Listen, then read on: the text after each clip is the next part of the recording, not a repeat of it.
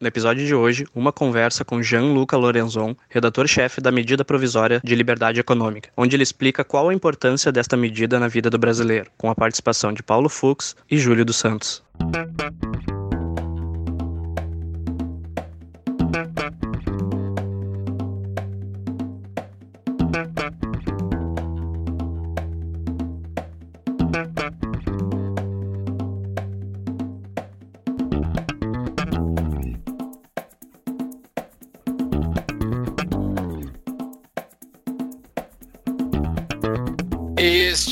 Tapa da Mão Invisível, podcast destinado àqueles que querem ouvir ideias que abalam sociedades e que não são ditas na mídia tradicional. Bem-vindo, Paulo Fux. Grande Júlio, tudo certo? Tudo beleza, tudo beleza. Hoje vamos falar com alguém que está próximo aqui de mim, alguém que está aqui em Brasília. Mordor. Uh, em Mordor, habitando Mordor, coladinho em Sauron. Bem-vindo. Bem-vindo, Jean-Luca Lorenzon. Obrigado, pessoal. Obrigado, Júlio. Obrigado, Paulo. É uma honra poder estar aqui com vocês hoje. E vamos lá, vamos conversar sobre o que vocês mandam aí. Vamos lá, quem é Jean-Luca Lorenzon, tá? Ele é diretor federal de desburocratização do Ministério da Economia, ex-consultor da McKinsey, autor do livro Ciclos Fatais, Socialismo e Direitos Humanos e redator-chefe da Medida Provisória de Liberdade Econômica. E esse é o assunto desse nosso podcast, falar sobre essa medida provisória que, primeiramente, antes de falar dela, é uma medida que está tomando bastante teu tempo, né, Gia? Eu achava, como muitos acham às vezes, que funcionário público não trabalha muito. Estava muito enganado. Eu tenho trabalhado muito, não tanto quanto consultoria, setor financeiro, quando eu trabalhava, mas tenho trabalhado bastante mesmo. E piadinhas à parte, a maior parte dos funcionários públicos trabalha bastante no Brasil. E aqui em Brasília eu acabei vendo isso também. Alguns trabalham até demais, né? Não deviam trabalhar tanto, você eu ficar em casa. Você, você poderia dizer isso. Em algumas situações ah, não é muito benéfico.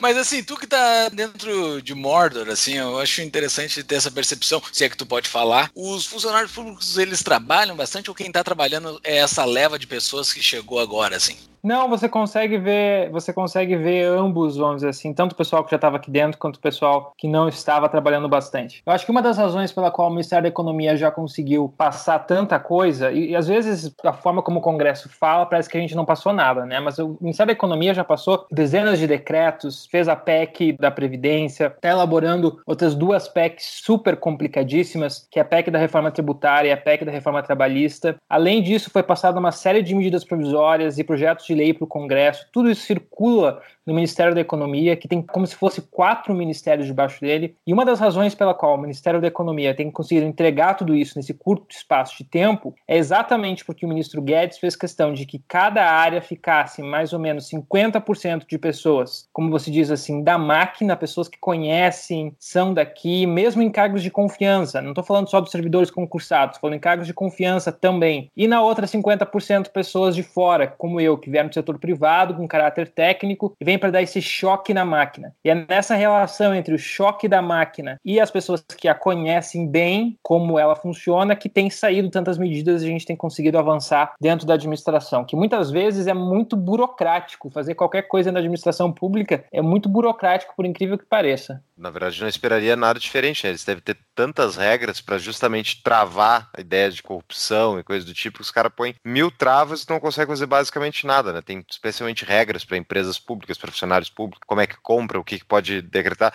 E também, né, se não tivesse, o Estado basicamente teria um poder discricionário muito maior do que ele já tem. Então também tem mais por outro lado, não consegue fazer as coisas para liberalizar de forma fácil, não é um, uma contradição, talvez necessário, não sei se tu concorda ou não. Eu concordo, eu concordo, principalmente nessa gestão de pessoas, é muito, muito, muito, muito mais estrito do que uma empresa privada, né? Quando eu vou ter que fazer uma viagem, mesmo trabalhando numa grande corporação, na viagem, quando eu trabalhava, por exemplo, na consultoria, eu tinha que justificar a viagem de uma forma ou outra, mas era mais simples. Aqui eu preciso trazer uma série de evidências exatamente porque nós sabemos que historicamente houveram abusos, né? Então tudo isso hoje recai sobre o agente público de boa fé, mas faz parte do jogo. O que eu não esperava é, é muito mais fácil, na verdade eu esperava isso, é muito, muito mais fácil você passar regulações, passar atos normativos, decretos que intervém sobre o privado do que libera o privado. Existe um medo, quase uma fobia dentro da administração pública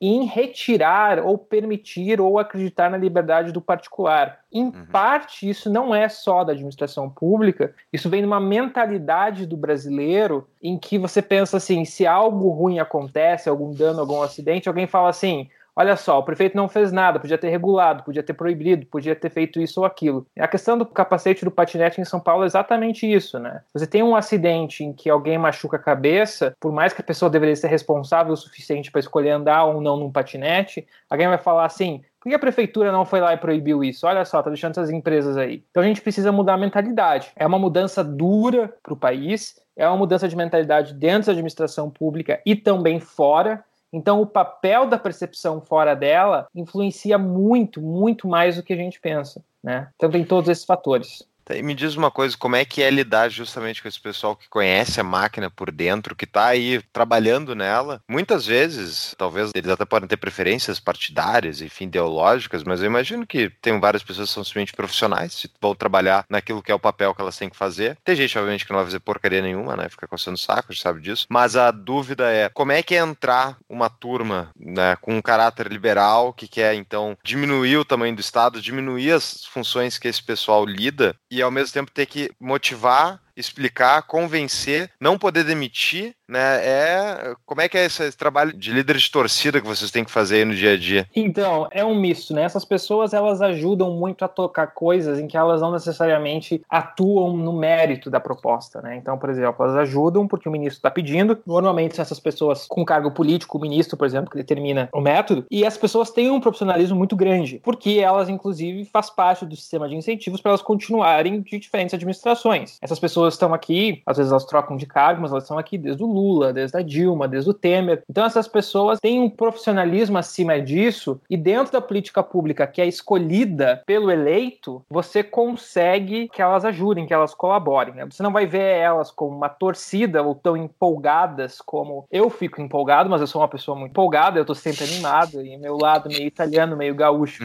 ajuda nesse sentido, mas meio anarco-capitalista também, então toda vez que reduz meio? o eu fico não, é meu lado meio anarcocapitalista, né? Porque eu tenho meu lado todo anarcocapitalista. E eu preciso controlar ele. Porque senão, às vezes, numa reunião eu fico louco. Você precisa ficar assim, você precisa ficar de boa. Mas é que eu penso assim: estou aqui para servir o ministro Guedes, servir o presidente Bolsonaro. No que eles concordam com a minha visão, eu sirvo. No que eles não concordam, eu reservo meu particular. E, mas pensa assim: tem, tem alguns locais de mais dificuldade, ok? Pensa assim: dentro do, do Ministério da Economia, o antigo Ministério de Desenvolvimento, Indústria e Comércio virou duas secretarias especiais. Virou a Secretaria Especial do Comércio Exterior e a Secretaria Especial de Produtividade, Emprego e Competitividade, chamada CPE. Pensa que agora agora, essas duas secretarias são responsáveis pelas principais políticas liberalizantes brasileiras. Agora, olha para o antigo MDIC. Nas últimas cinco décadas, o antigo MDIC foi responsável, com atribuição dos mandatários do poder, por desenvolver todo o histórico de políticas públicas protecionistas, de subsídio, de proteção à, à indústria nascente, de fechamento ao comércio exterior, de elevação das tarifas de importação. Então, pense que agora o antigo MDIC, essas duas secretarias, precisam dar uns 180 graus, certo? E passar a ser os órgãos mais liberalizantes da esplanada inteira. Então é um choque, sério, é um, é um choque. E eles têm feito um excelente trabalho, mas às vezes você é posto nesse sentido em que você precisa repensar a mentalidade inteira do teu órgão. Isso está sendo feito e às vezes isso pode causar ali algum tipo de mudança de mentalidade necessária, e daí é um desafio de todo gestor. As pessoas acham que é difícil convencer as pessoas no setor público a mudar alguma coisa porque troca de gestor. Gente, eu fazia transformação em empresa privada. Mudar a mentalidade em empresa privada é tão difícil quanto você mudar alguém no setor privado. Desculpa, no setor público. Você chega numa empresa do setor privado, você fala assim: então, tá vendo isso que você faz há 30 anos? Ou você me escuta, eu, uma pessoa que tem, sei lá, um mês de experiência nesse setor, ou você me escuta e muda o que você faz há 30 anos, ou a tua empresa não vai estar no melhor modelo internacional, você vai quebrar. E, então, é, é, tão difícil mudar a mentalidade de alguém do setor privado como é no setor público. Né? Então, faz parte do desafio e faz parte do desafio de gestão. Isso não pode ser, de forma alguma, uma desculpa para um político não entregar. Faz parte de uma gestão. Né? A mesma coisa quando a gente fala que faltou verba para o Museu Nacional. Gente, uma das partes de gerir um museu ou gerir qualquer coisa é lidar com escassez de recursos né? e pensar em formas, em exemplos, em benchmarks que você pode resolver esse problema. Perfeito. Exatamente. E antes de falar da medida provisória da liberdade econômica, dentro do ministério que tu estás trabalhando, está acontecendo várias coisas além das que estão sendo divulgadas, fazendo mais a laúsa, assim, principalmente dentro da reforma da Previdência, né? Principalmente sobre as privatizações que o, eu não sei se isso, tu estás envolvido diretamente, mas tem essas privatizações que estão ocorrendo e estão ocorrendo. Ele está conseguindo fazer várias privatizações de uma forma rápida, assim. Isso é verdade, porque apareceu em algum jornal esses dias que ele, o Ministério já conseguiu fazer várias privatizações. Isso é de fato mesmo? Uh, vamos lá. O que, que acontece? As empresas brasileiras, primeiro que a gente sabe que a gente tem muitas estatais, certo? A gente tem na, na ah. faixa de, eu acho que de, de três ou quatro centenas. E tem muita subsidiária, e tem muita empresa que é, é feita de uma complexidade, quando você olha um organograma de uma empresa, em que você consegue retirar um setor inteiro dela. Então é, é aquele clássico exemplo que eu gosto de dar, né? Não, não, não é um dos casos reais. Você tinha uma empresa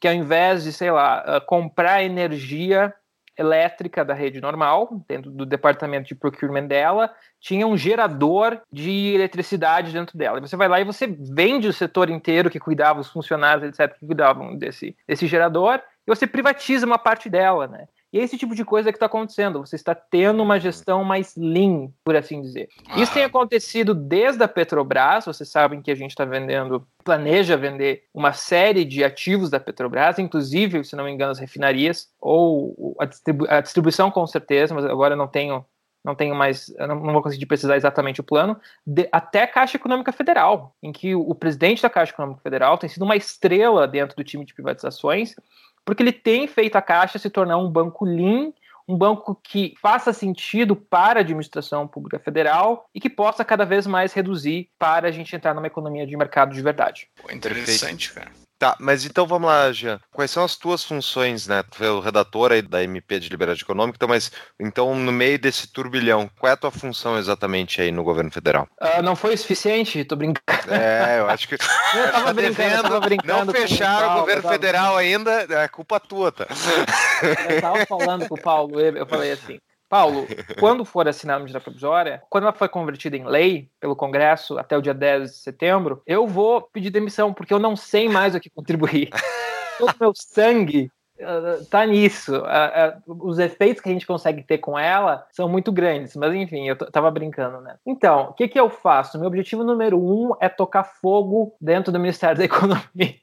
Esse é meu lema, porque sou a pessoa mais do Ministério da Economia. Então, quando eu vou em uma reunião para qualquer propósito, o meu objetivo é lembrar do mandato popular de liberalizar a economia pela qual o presidente Bolsonaro foi eleito. O presidente Bolsonaro foi eleito para, com uma proposta claramente de viés liberal na economia, por isso que o Paulo Paulo Guedes montou essa equipe, e eu vou para lembrar todos o que é liberalismo. Né? Uhum. Então eu toco fogo, e dentro de uma estratégia de transformação, eu preciso ser muito radical nas minhas posições, porque como que você muda a mentalidade de uma organização? Mesma técnica de empresas. Você pode, um, demitir todo mundo, que não serve, na prática ninguém gosta de fazer, nem a empresa gosta de fazer, porque tem custos para tudo. E segundo, você pode criar uma situação de desconforto saudável. E é isso que eu faço quando eu vou nessas reuniões. Eu sou radical, eu falo, porra, mas a gente nem deveria estar fazendo isso, vamos extinguir isso tudo. Apesar de, uhum. de ter um sentimento por trás como anarcapitalista que eu gostaria que de fato extinguisse, a minha função a se posicionar daquela maneira é criar um desconforto para abrir melhor as possibilidades e as discussões, etc.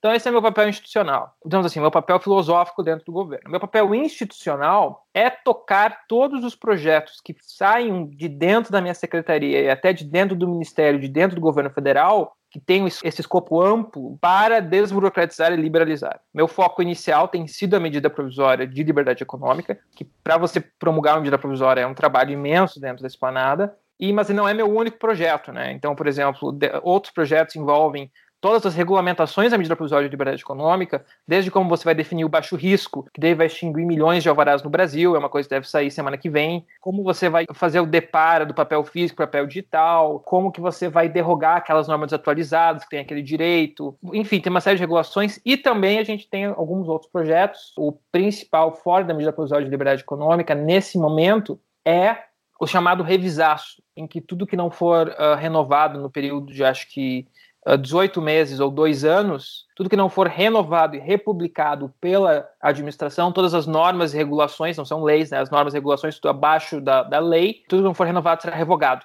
Né? Então vai ser uma limpeza do estoque regulatório brasileiro.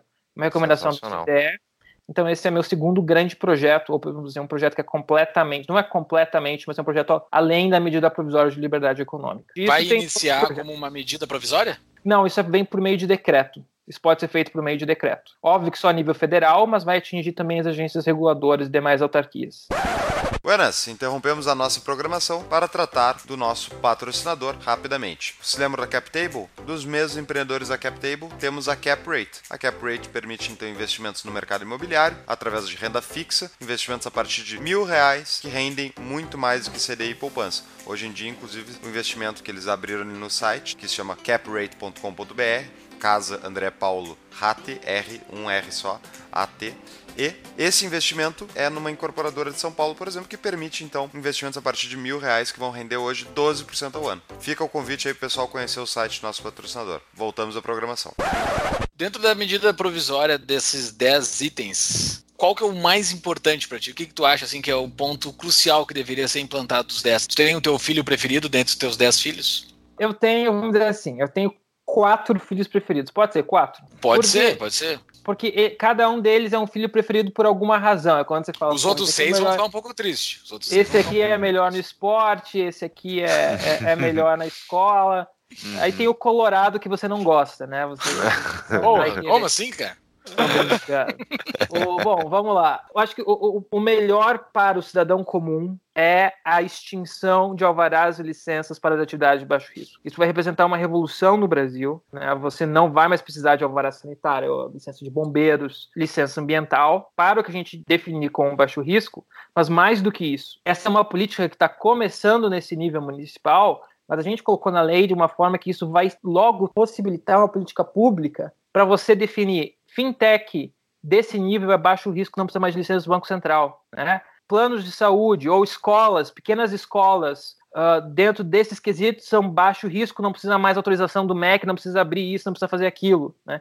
Você vai começar a criar um conceito no Brasil que a gente chama de matriz de risco, e daí você vai ter o baixo risco, o médio risco e o alto risco. No médio, você vai ter aquelas ações uh, facilitadoras, aprovação automática, aprovação provisória, licença segurada, etc. E no baixo você vai ter a primeira vez na história do Estado brasileiro que ele vai dar um passo para trás e dizer assim: isso aqui eu não faço mais, isso aqui eu não vou mais fazer, você está livre, vai lá, boa sorte, confio em você, dentro desses quesitos aqui, é isso. E no, a gente vai começar a trabalhar para que seja regra e não exceção. Então é um trabalho de longo prazo. O segundo... Em que nível isso ocorre? Isso é lei? Tem que ser aprovado pelo Congresso? Essa parte isso específica? É medida, está na medida provisória, né? Então a medida provisória convertida em lei da forma que ela está já garante esse acesso que a gente precisa para tocar as próximas políticas públicas. Mas a regulação disso a nível federal, por exemplo, vai se dar por um decreto em que o presidente vai falar: ah, para o Bacen isso aqui é baixo risco, para o Ministério da Educação isso aqui é baixo risco, né? Então assim é uma longa construção até a gente chegar lá. E, mas a gente precisa manter esse dispositivo que na medida provisória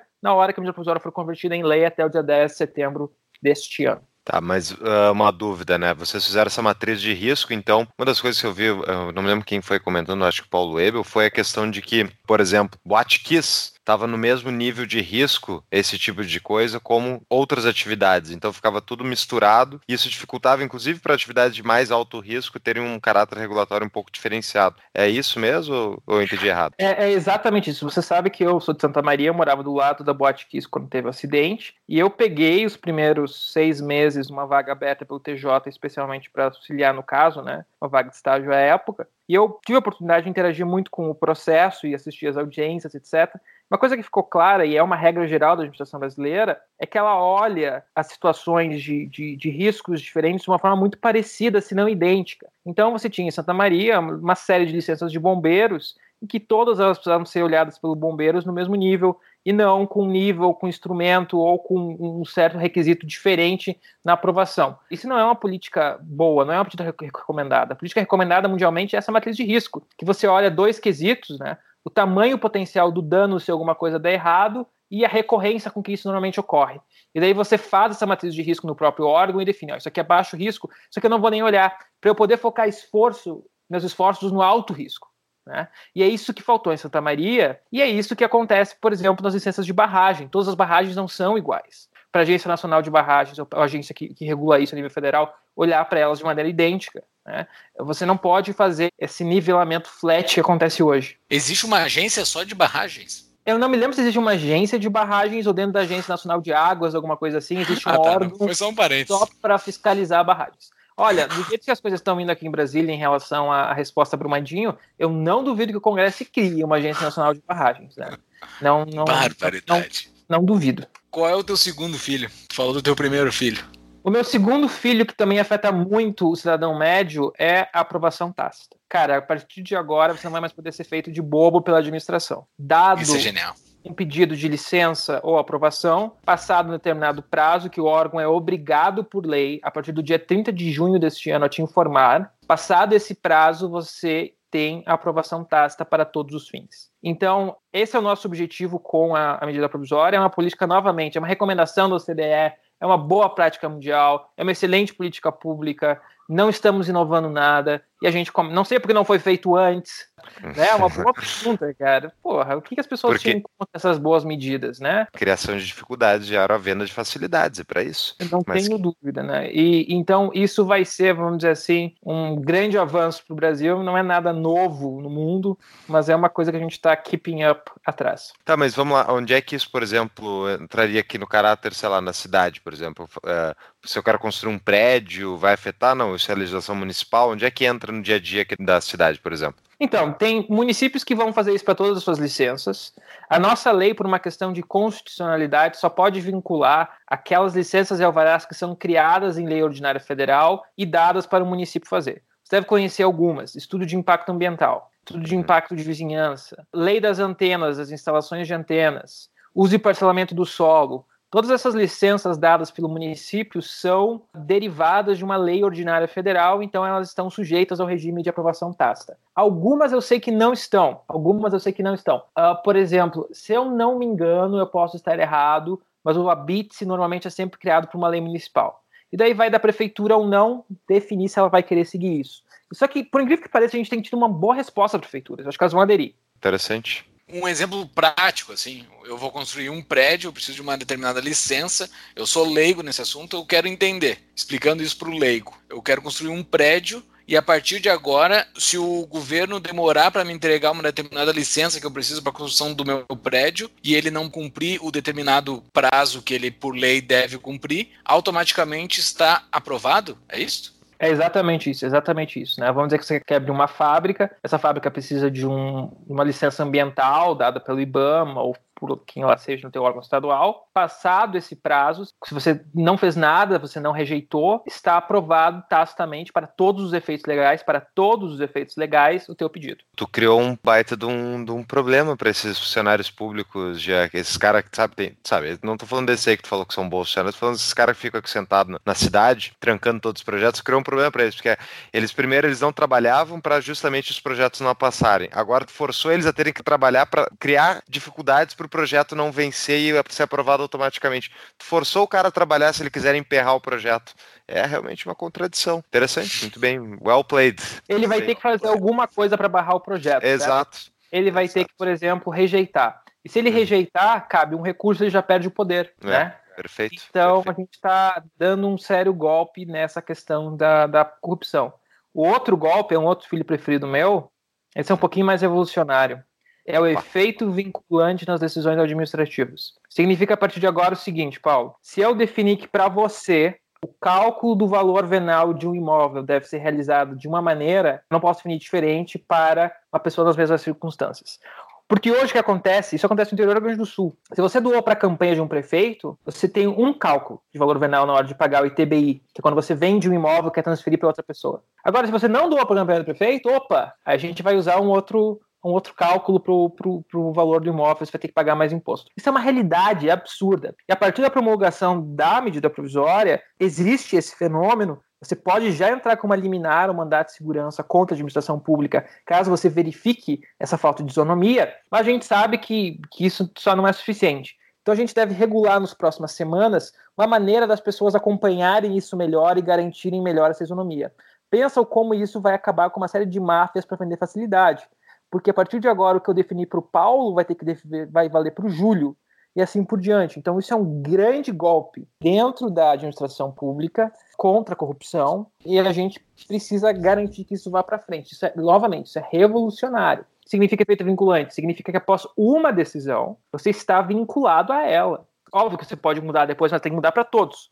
Né? Todos são iguais perante a lei. Sensacional. Uh, só voltando no teu filho número 2, o prazo esse que o governo tem de te entregar determinada licença, existe esses prazos já estabelecidos em lei ou serão estabelecidos? Então, a gente tem que ir por partes em política pública, senão nada sai do local, certo? O ideal fosse que eles já viessem em lei. Só que se a gente fizesse isso, Imagina você colocar uma lei que determina o tempo de uma licença do Ceará ao Rio Grande do Sul. Não ia funcionar, a realidade dos órgãos é muito diferente. Iam começar a descumprir e virar letra morta. Você sabe que no Brasil isso é possível. É possível que uma lei vire letra morta muito facilmente. Então, qual foi a Mais nossa. Mais possível, qual... é provável. É provável. Qual foi a nossa solução aqui? No primeiro momento, a gente deixou aberto para que o próprio órgão defina o seu prazo, certo? Assim, ele tem que te entregar um prazo, mas ele vai ter que definir o prazo. Então, você começa a acostumar ele. Pensa, alguns órgãos vão ter que ter noção dos prazos que eles normalmente demoram para entregar uma licença. Eles vão ter que acompanhar e fazer um estudo. Isso é revolucionário. Não pense em Transvisa, ou para a INS, ou para a Receita Federal, que tem grandes estruturas. Pense na prefeitura pequena, no órgão de licenciamento ambiental tomado por políticos partidários, às vezes, de um estado. Então, isso é revolucionário. O simples fato de que eles vão ter que cuidar prazos, ok? E daí eles vão ter que dar um prazo para você. E vão ter que começar a se acostumar com o conceito de aprovação tácita, com a ideia que eles têm uma responsabilidade temporal. Passado isso, eles vão ter que, em um próximo momento, a gente deixou aberta a possibilidade que o presidente venha e, por decreto, estabeleça os prazos máximos. Né? Então a gente vai ter isso que vai garantir exatamente esse teto para as questões absurdas. Então é de novo, é quando você faz uma transformação numa empresa, você não pode dar um 180 muito rápido, todo mundo ou não faz ou dá muito errado. Né? Então você vai aos poucos, começa a estabelecer uma política pública que faz primeiro uma coisa depois outra, para a gente chegar no modelo ideal logo. Sensacional. Sensacional. Segue aí o teu próximo E o teu filho. quarto filho? Quarto filho. Cara, meu quarto filho é o seguinte: se você tiver dúvida na hora de interpretar o direito civil, empresarial, urbanístico, econômico. Você tem que resolver essa dúvida na maneira que mais preserva a liberdade do indivíduo, ok? Tá. Isso é revolucionário pelo simples fato de que, a partir de agora, o legislador brasileiro tem um incentivo para que ele seja muito exato na escrita da lei, porque caso contrário, a dúvida vai garantir que a lei não tem eficácia, certo? Quando você abre uma lei de um país primeiro mundo, as primeiras páginas da lei são um glossário com cada subjetivo, uh, substantivo e adjetivo para você entender exatamente o que aquela lei quer falar. Nos Estados Unidos existe uma coisa chamada Vagueness Doctrine, é, doutrina da vagueza. É uma doutrina constitucional, né, um entendimento constitucional, que uma lei pela qual o cidadão não consegue, ao ler ela, saber o que ele pode ou não fazer, exatamente é inconstitucional. Então, imagine se fosse realidade no Brasil, se uma lei que você pega. Primeiro, que nem advogado no Brasil hoje pode dar segurança que você pode não fazer. A gente tem a maior insegurança jurídica do mundo. Mas se uma lei fosse ilegal, seria radical, seria inconstitucional, seria radical no Brasil. E o que a gente faz aqui é dar um primeiro passo na ideia de que o legislador precisa ser responsável no que ele escreve. E que você não pode usar as cláusulas abertas e abstratas, como acontece no Brasil, para expandir o poder do Estado. Certo? Porque o legislador passa uma cláusula aberta, ela fala assim: todo mundo obedecerá à justiça social, ou todo mundo terá o contrato respeitará a função social, você deu um cheque em branco para os juízes, promotores e, e, administradores. E a gente precisa parar com isso, porque isso é autoritarismo puro. Né? O poder do Estado, que é um poder unilateral exercido contra o indivíduo, é uma coerção, ele precisa, é o Estado de Direito, one on one, é o basicão do Estado de Direito.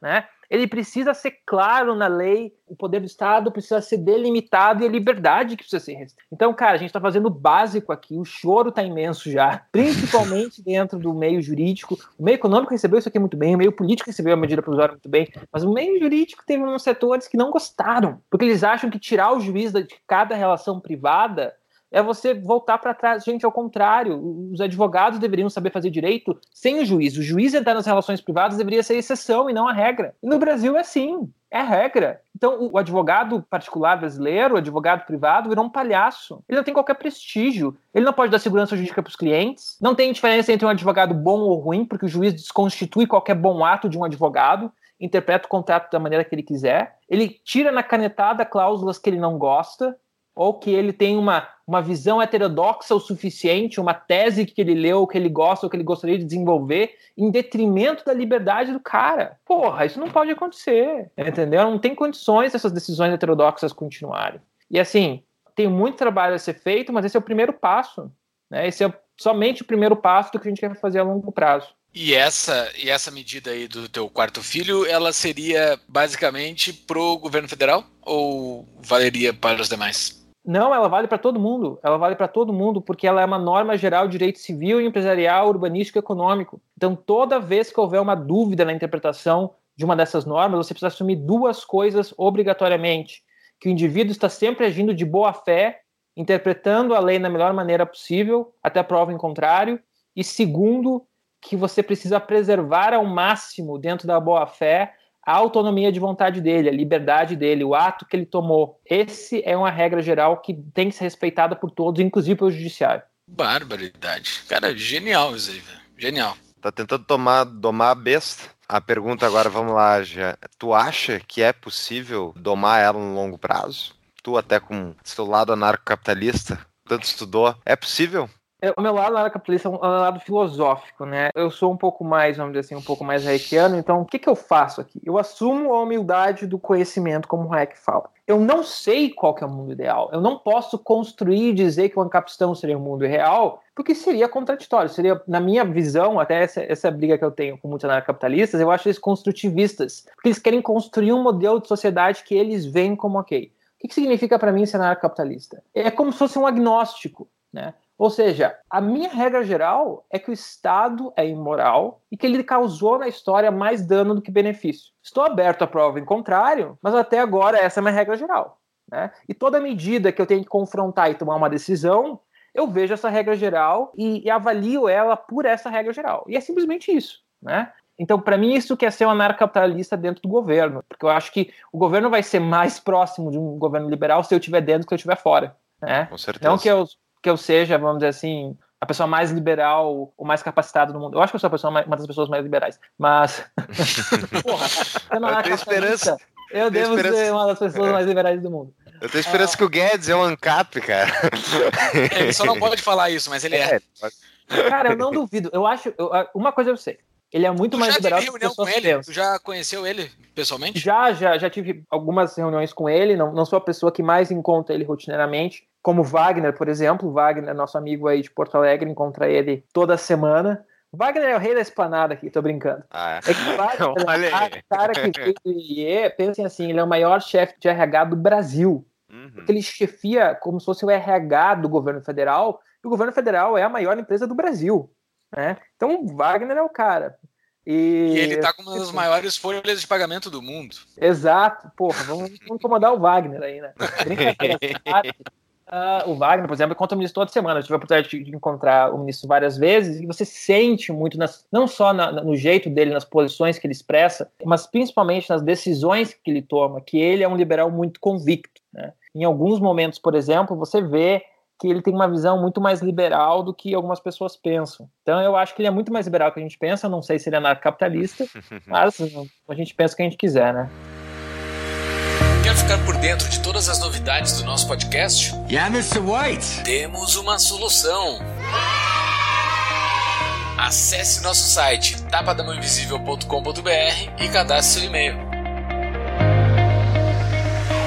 sobre o futuro dessa medida provisória, né? A medida provisória assinada pelo presidente, é, ela vai do executivo para o legislativo e ela dura um determinado tempo ali, né? Ela tem um vencimento. Se não for aprovada pelo Congresso até aquele vencimento, ela caduca. É isso? É exatamente isso. E o vencimento dela, que são 120 dias, vence no dia 10 de setembro. Esse é o prazo fatal. Então, o Congresso tem esses 120 dias para transformar ela em lei, né, converter ela em lei. E aí, vai? É, qual que é a nossa vai? visão hoje? Ela foi muito bem recebida pelos dois lados do Congresso, por incrível que pareça. Cara, a gente recebeu uma emenda boa do Novo, do PSL, a gente recebeu uma emenda boa do PDT, aí do Rio Grande do Sul, do senador Jacques Wagner, do PT. Eu sei que pode parecer assim incrível, não ter preconceito. Cara, teve emenda boa e teve emenda ruim dos dois lados. Teve emenda ruim vindo Eu sempre falo isso, teve emenda ruim vindo, obviamente, do PCdoB, e teve emenda horrível vendo do, do que é agora chamado de Partido Liberal, PL, né, que é o antigo PR. E faz parte, então agora a gente vai ver o que vai acontecer, só que ela tem sido uma medida muito bem recebida pelo Congresso, já teve movimentação rápida, que é uma coisa não usual nesse governo, né, uma movimentação rápida para escolher o relator, para escolher o presidente da comissão mista que vai analisar ela. Teve disputa né, para esses cargos, sendo uma coisa rara, significa que tem empolgação no Congresso para ela. E tem uma empolgação muito grande do setor privado, né? Então ela ajuda muito, ajuda muito. Pela primeira vez, uma ajuda, assim, uma medida que ajuda cross-sector. Né? Ela não faz distinção de setor. Ela tem benefícios para todos os setores, exatamente por ser geral. E um, uma bandeira nossa liberal, inclusive, né? ter essa indistinção. Então, ela tem sido muito recebida, a gente acredita que ela vai passar, a questão é como ela vai passar. E tem duas hipóteses. Uma hipótese, ela passa que nem a reforma trabalhista, que entrou de uma maneira e saiu melhor do Congresso, não duvido, e ou ela pode sair mais restrita e mais, vamos dizer assim, desgastada, né, desidratada. O que é uma possibilidade, mas eu não acredito em um grande desgaste. Né? Se eu tivesse que chutar e o que poderia eventualmente ser desgastado, eu diria pouca coisa talvez mais as alterações no direito civil que a gente fez e não tanto as alterações dos 10 direitos. Né? Uh, eu acho que tem uma maior chance hoje ela sair melhor do que ela foi o Congresso do que ela sair pior. Agora, minha dúvida, então, já, já encaminhando para o final. O que, que tu precisa de apoio para passar esse negócio? O que, que tem que ser feito pela sociedade civil organizada para ajudar esse negócio a passar? Eu acho que são duas coisas, né? Primeiro, antes de você apoiar ela, fale dos absurdos que você enfrenta no Brasil. Porque a gente se acostumou a esses absurdos e daí a gente não fala mais sobre eles, a gente não dá voz a eles. Você sabe os absurdos, cada cidadão brasileiro sabe os absurdos que eles passam em razão da burocracia, em razão da relação dele com a administração pública. Em Brasília, as pessoas não fazem ideia do que se passa na vida de um particular é uma bolha. A gente sempre vive em bolhas, você sabe, mas em Brasília em particular é uma bolha em que as pessoas não fazem noção dos absurdos. Enquanto a gente estava passando a medida provisória por dentro do governo federal, a gente falava assim: não, isso aqui é para resolver esse grande problema que acontece. As pessoas olhavam pra gente assim: mas isso acontece? Nunca ouvi falar. e eu, eu não tô brincando. E essa é a regra, essa não é a exceção. Existem pessoas, você já ouviu falar do E-Social? Que é talvez uhum. uma das piores políticas públicas ah. da história do Brasil, até porque ela foi uma medida para desburocratizar, ela teve um efeito reverso, ela está criando uma classe de contadores específicos para cuidar dela. É draconiano. Assim, draconiano é literalmente uma das piores políticas públicas da história do Brasil. Dentro da administração federal, quando nós tomamos posse, aqui em janeiro, algumas pessoas achavam ela a melhor política pública sempre, porque ela foi feita no prazo, ela foi feita do orçamento, ela atingiu os objetivos para a administração pública, que era manter meio que um autocontrole das empresas, Aí você precisa falar assim, cara, isso está quebrando empresas, isso está impedindo as uhum. pessoas de gastarem dinheiro com coisas produtivas. As pessoas, hum, eu não sabia. Então, uma primeira coisa que você pode fazer para ajudar é dar voz aos seus absurdos. Pode ser testando no Facebook. Tem muita gente que, tenho certeza, no nosso meio, que pode escrever em jornais, falem dos absurdos, falem disso, falem dos absurdos de juízes que, que resolvem coisas na canetada, falem da, da, de como autorizações e licenças são tratadas nas prefeituras e estados. Olha o que o Luciano Ang está fazendo, cara. O Luciano Ang, ele fez um vídeo falando ao seguinte, seguinte: quero abrir uma loja com 3 mil empregos. Falaram para mim que não estão nem pensando quando dá o prazo para mim. Você é dessa cidade, é isso que você quer? Tá sobrando emprego aí? Cara, aconteceu uma revolução na hora entendeu? Então a gente, a gente se abateu, fala, cara, fala, não, é nem, não precisa nem falar direcionadamente para nossa medida provisória, fala sobre os absurdos que você vive por causa da administração pública brasileira. E o segundo ponto é de fato ajudar. E a forma como você pode ajudar nesse momento é indo atrás do congressista que você conhece. E não estou falando ligar para ele se você não conhece ele. Cara, se você conhece ele, liga. Se você conhece assessores de parlamentares, ligue para eles. Porque eles têm um poder, uma influência muito forte para manifestar o seu apoio, vão para as redes sociais, enchem os comentários deles de apoio, falem, olha isso, é prioridade, é muito importante para o Brasil. As pessoas começam a ver, a gente olha tudo aqui dentro, cara. Li todas as matérias possíveis sobre a medida provisória, as mais de mil que saíram. A gente vê comentários, as pessoas comentam. Você, o que você posta na internet é relevante. Marquem deputados, marquem senadores, marquem congressistas, falem com eles às vezes você não conhece um congressista de Brasília, se você conhece um político de, de, de, qualquer partido, no nível de estado ou município, eles conhecem um congressista em Brasília. Falem com esse político para ele manifestar apoio para um parlamentar em Brasília. Fala que isso atende uma necessidade local. Cara, toda ajuda é válida. Assim, isso é uma bola que a gente colocou para liberalizar o Brasil na frente do gol. Agora, eu e a equipe econômica que o ministro Guedes colocou, a gente não vai conseguir chutar essa bola para dentro do gol sozinho. A gente foi o mais longe que a gente podia. Agora a gente precisa desse último empurrão, cara. A gente precisa. Não quer dizer que eu vou, que eu vou falar assim, não vou mais fazer nada. Não, cara, eu tô me matando aqui. Mas, uh, cara, chegou a hora, está muito perto do gol. Nós, como liberais, nós, como conservadores, nós, como pessoas, conhecemos, independente de ideologia, conhecemos a realidade de, de abrir um negócio no Brasil, ter um negócio no Brasil. Cara, é a nossa chance de fazer um golaço, né? Vamos aproveitar essa chance. Muito obrigado, Jean. Acho que tu esclareceu bastante é interessante também para quem está nos ouvindo, que é ajudar o Jean a espalhar as ideias que ele precisa espalhar, nos ajude a espalhar o podcast Tapa da Mão Invisível. Espalhe para os seus amigos, para os seus amigos escutar o Jean explicando por que, que é importante eles ir lá encher o saco de tudo que é assessor de político que estão espalhados pelo Brasil. Mas, Jean, a gente sempre pede para os nossos convidados dar uma dica de livro aqui no fim. Tu tem uma dica de livro para nós? Eu sei que o melhor livro, na tua opinião, é o Ciclo Fatais, Socialismo e Direitos Humanos. Mas estar no show notes que vai estar no show notes para quem quiser comprar. Mas tu tem um segundo melhor livro, na tua opinião? Eu vou indicar Príncipe do Maquiavel. Porque, vou dizer por quê. Vou dizer porque as pessoas não fazem ideia do que realmente se passa em Brasília. Quando elas leem assim, tal congressista fez isso, vocês não tem que ler assim, você tem que falar assim, alguém quis informar que tal congressista fez isso. Então, para entender a medida provisória, entender como a administração pública funciona, o Príncipe de Maquiavel. Boa. Boa, sensacional. Acesse nossas redes sociais, Instagram, Facebook e Twitter, para ficar sabendo da divulgação dos nossos novos episódios. Nos sigam no YouTube, Spotify, SoundCloud e iTunes, Tapa da Mão Invisível. Todos os nossos episódios com show notes, inclusive os show notes desse episódio, estão disponíveis no nosso site www.tapadamãoinvisível.com.br. E seja um apoiador do Tapa da Mão Invisível. Entre no site apoia-se barra Tapa da Mão Invisível, apoia-se é apoia apoia.se barra tapa da mão invisível e com uma contribuição de no mínimo 10 reais no Apoia-se você receberá o convite para entrar no nosso grupo do Telegram, o grupo do Telegram mais livre da internet. Muito obrigado, Jean. Obrigado, pessoal. Foi uma honra participar. Estou uh, sempre disponível para qualquer pessoa que quiser falar da medida provisória, esclarecer dúvidas. Parabéns pelo programa. E se alguém quiser falar comigo, é twitter.com/at underline Lorenzon. Estarão, estará Parabéns, Jean. Também. Parabéns, Jean. E em setembro a gente se fala de novo para tu falar da aprovação da medida provisória virando lei. Isso aí. Se Deus quiser. Valeu. Se Deus quiser. Valeu. Abraço, meus caros. Abraço. Até mais. Abraço. tchau. tchau.